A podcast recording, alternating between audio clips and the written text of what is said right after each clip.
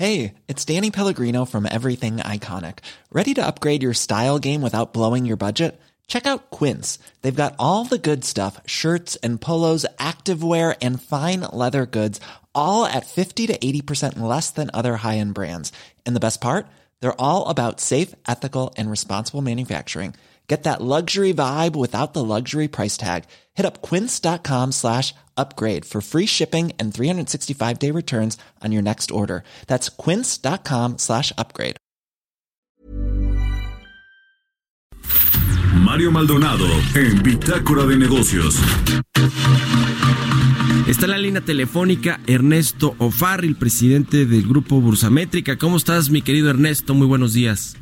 ¿Qué tal, Mario? ¿Cómo te va? Muy buenos días a todos. Bien, gracias. Hoy ayer se dio a conocer este indicador de la inversión fija bruta para el mes de noviembre, un dato malo que bueno, ya se esperaba, pero pues lo, lo interesante es que pues se lleva 10 meses ya al hilo, ¿no? Con una baja 5.1% eh, eh, de caída ah, interanual y bueno, pues nos pone casi casi en niveles eh, o, o, que no caía la inversión fija bruta este indicador desde el 2008-2009, ¿no? Cuando sí había crisis económica. Así es el, dato que conocimos ayer es el de noviembre. Y en términos anuales es una caída de poco más del 2%. Eh, el último dato que teníamos era el de octubre, con una caída del 8.9% anual. Entonces, pues así luce el, el, dato de noviembre mucho menos grave que lo que estábamos viendo como tendencia, en el que cada día, cada día veíamos una, o cada mes veíamos una caída más acentuada y ya acercándose a, cifras del 10% anual, ¿no? Eh, ¿qué, es lo que estamos viendo al interior de este dato? Que se está moderando la, la baja tanto en los indicadores de, maquinaria y equipo, la baja es del 2,5% anual en este renglón, y también se está moderando la caída en la inversión en, construcción. ¿no? Ahora, es, es un, un, dato muy, muy relevante, dado que pues el principal motor de cualquier economía es el gasto de inversión.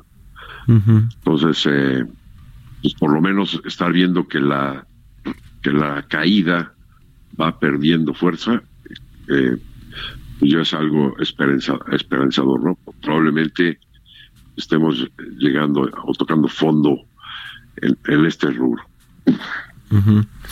Pues sí, son datos del 2019 que bueno, pues así eh, los va publicando el INEGI y que y pues ya nos dan cuenta de lo que lo que fue un año muy complicado en términos económicos. Aquí lo que hay que pensar es ver hacia adelante si se va a reactivar la, la actividad económica, la inversión eh, eh, en particular. El problema es que no se ve como que muy claro que con estos proyectos de infraestructura y con lo que se vaya a anunciar ahora por parte de Pemex y de la CFE en este sector energético, pues se regrese como que muy rápida la confianza, ¿no? Es decir, esta, esta inversión, eh, eh, la confianza, incluso el, dato de confianza empresarial que también publicó hace eh, la semana pasada, si no me equivoco, el INEGI, pues tampoco nos daba cuenta de que venían mejor, muchos mejores tiempos, porque la, ese dato de confianza empresarial, pues se da para los siguientes 12 meses. Así es. Eh, si, si el gobierno tiene una oportunidad, yo diría una de las últimas oportunidades que tenemos eh, para restablecer la confianza en eh, este anuncio tan esperado para este mes de los proyectos de infraestructura, pero para el sector de energía. Eh, se ha filtrado que son alrededor de 137 proyectos, que la suma de, de los mismos en cuanto a monto de inversión supera los 100 mil millones de dólares, pero pues como el propio jefe de la oficina de la presidencia, el señor Alfonso Romo, manifestó, probablemente vengan muy pocos o ningún proyecto tipo Farm Out, que pues, son los que, por ejemplo, podrían restablecer la confianza, las rondas eh, de licitaciones petroleras también, o en el, en el campo de la energía, pues a ver qué, proyectos podríamos tener en cuanto a energía limpia. Otro rubro muy importante que eh, pues incluso hemos hecho una propuesta concreta, es el de almacenamiento en cuanto a energía. sí. México realmente es muy vulnerable porque no tenemos una capacidad instalada de almacenamiento de energía. Por ejemplo, en gasolinas o en gas natural, incluso turbocina. Eh, los eh, inventarios que se tienen no llegan a más de dos o tres días. Sí, sí, sí. En turbocina es un, y medio días, por ejemplo. Sí, seguramente vendrán ahí anuncios. Eh, oye, te quiero preguntar, nos vamos en un minutito al corte, Ernesto, sobre lo que escribiste ayer del superpeso, si está de regreso o no este asunto de, del peso que pues se mantiene fuerte con respecto al dólar a pesar de pues toda esta incertidumbre y volatilidad que hay en los mercados financieros. Sí, hay una serie de factores que han favorecido a que el tipo de cambio vaya bajando, es decir, que el, el superpeso se vaya fortaleciendo. La semana pasada vimos incluso cotizaciones de 18.53 pesos por dólar, ¿no? Una de las principales es lo que están haciendo los bancos centrales desarrollados, que han estado bajando tasas de interés, incluso hay algunos bancos centrales que están otra vez con programas de creación de dinero, como es el Banco de Japón o el Banco del Euro. Eso genera una liquidez a nivel global y parte de esa liquidez se va a mercados emergentes como México.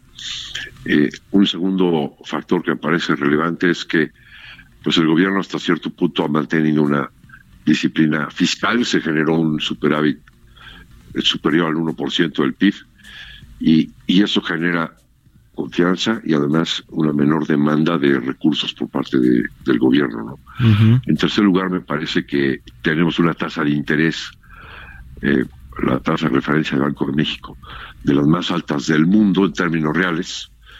Eh, nos gana el Banco Central de Turquía, el Banco Central de Argentina, bueno, que son economías que realmente están en circunstancias muy distintas a la nuestra. Sí. Y bueno, pues esa tasa de interés alta, pues también genera flujos hacia el, peso mexicano. El problema es qué tan duradero será esta situación de fortalecimiento del peso. Y a nosotros nos parece que es, que es relativa, que es temporal, dado que tenemos enfrente o, arriba la espada de Damocles de las calificadoras que nos tienen en perspectiva negativa, tanto Standard Poor's como Moody's, y que en cualquier momento pueden disparar el gatillo y generar que pues esta circunstancia de estabilidad pues termine. Sí, salida de, capitales por políticas de los fondos de inversión, porque cuando un país no tiene grado de inversión o va perdiendo la calificación crediticia, pues tienen que, que salirse, irse a buscar otros, eh, eh otros activos, otros gobiernos, otros, eh, en fin, otras empresas incluso. Muchas gracias, mi querido Ernesto Farril, por habernos tomado la llamada, como siempre, este día. Gracias a usted, Mario.